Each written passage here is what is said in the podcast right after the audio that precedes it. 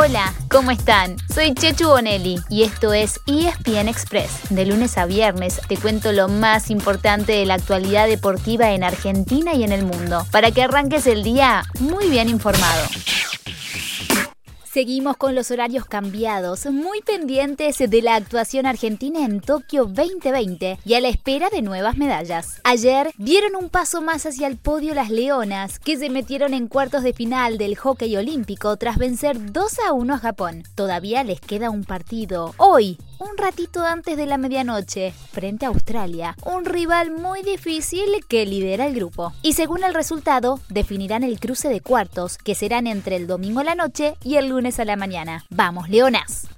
Pero antes, hoy mismo a las 7 de la mañana, era el turno de los Leones, defensores del oro. En el cierre de la fase de grupos, todavía tienen chances de clasificar a cuartos. Enfrentan a Nueva Zelanda, con una ventaja. Sabrán exactamente qué resultado necesitan, porque antes habrá jugado Australia versus España. Ganando, los Leones no dependen de otro resultado. Si empatan, clasificarán solamente si más temprano los españoles perdieron con los australianos. Si pierden, a la calculadora, gente, porque en ese caso necesitarán superar a España por diferencia de gol. Eso significa recortar una diferencia que hoy es de tres goles en contra de nuestro seleccionado. Pero es un escenario posible, porque Australia hasta ahora goleó a todos sus rivales.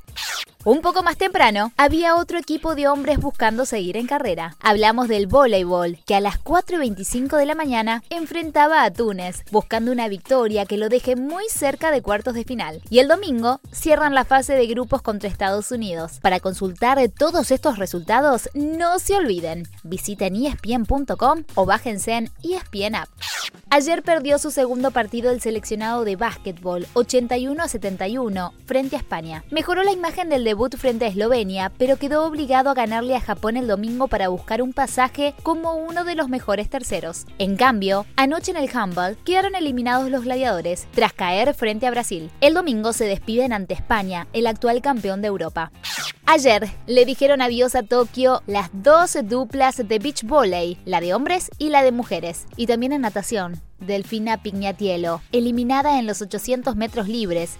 Calladitos, calladitos, Santiago Lange y Cecilia Carranza se van metiendo en la pelea. Los medallistas de oro en Río ya están en el cuarto lugar en la categoría NACRA 17. En la misma posición se ubica otro argentino, Facundo Olesa, en la clase fin. En ambos casos llevan 6 de 10 regatas que se completarán durante el fin de semana. Y los que terminen entre los 10 mejores luego participarán en la Medal Race con puntaje doble a principios de la semana que viene. No olviden que la vela es la segunda disciplina que más medallas olímpicas se le aportó al país, detrás del boxeo. Un deporte que esta vez no tuvo grandes resultados. Ya perdieron los cuatro representantes masculinos y hoy, a las 5 y media de la mañana, se presentaba la única boxeadora argentina en Tokio, Diana Sánchez.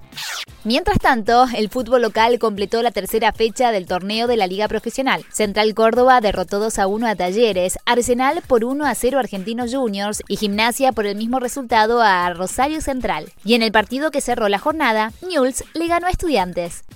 Hoy viernes hay descanso, para luego jugar la cuarta fecha durante el fin de semana y hasta el lunes. El sábado a las 6 de la tarde, Racing recibe a Sarmiento de Junín, mientras que Independiente visita a Platense. El domingo Boca juega en Córdoba con Talleres a las 15.45, mientras que River, en el Monumental, jugará frente a Huracán a partir de las 6 de la tarde. Y San Lorenzo, en el nuevo gasómetro, estará recibiendo a Banfield desde las 20.15.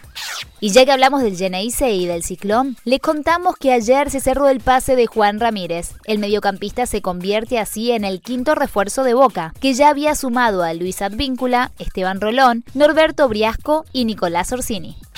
Y así llegamos al final de nuestro episodio de hoy. Soy Chechu Bonelli y de lunes a viernes te traigo las noticias deportivas más relevantes para que arranques el día muy bien informado. Te espero en el próximo ESPN Express. Y no te olvides, dale clic al botón de seguir para recibir una notificación cada vez que haya un nuevo episodio disponible. No te vas a arrepentir.